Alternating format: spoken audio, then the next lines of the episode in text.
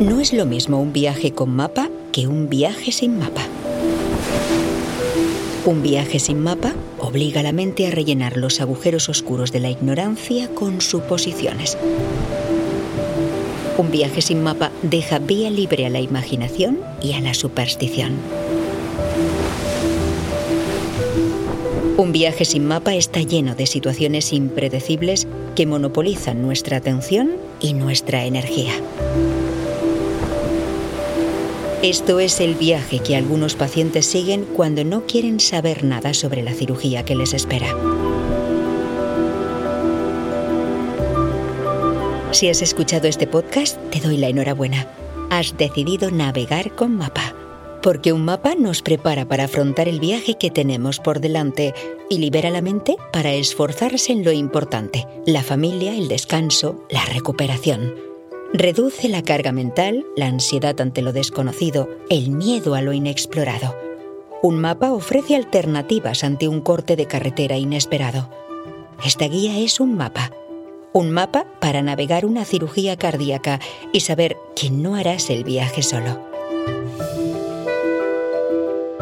Millones de personas han transitado por el mismo camino que tú, acompañados por decenas de sanitarios que ensayan estos viajes a diario.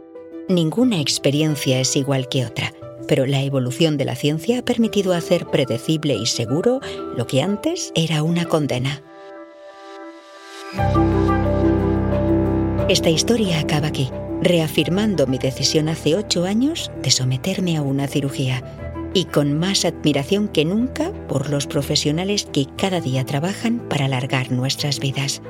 La cirugía es ya un lejano recuerdo para mí Hoy en día paso mis días viendo crecer a mi nieto, viajando en la medida de lo posible, revisitando viejos amigos, leyendo, caminando, pintando y haciendo voluntariado.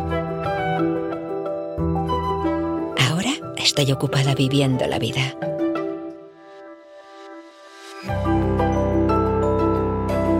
La Guía de Cirugía Cardíaca es un proyecto de Ángel González Pinto María Jesús Pérez Granda y José Luis de la Serna. Guión y dirección creativa Marcus H. Dirección de producción Marín Alonso Carriazo. Diseño sonoro Andreu Quesada. Producción El Extraordinario.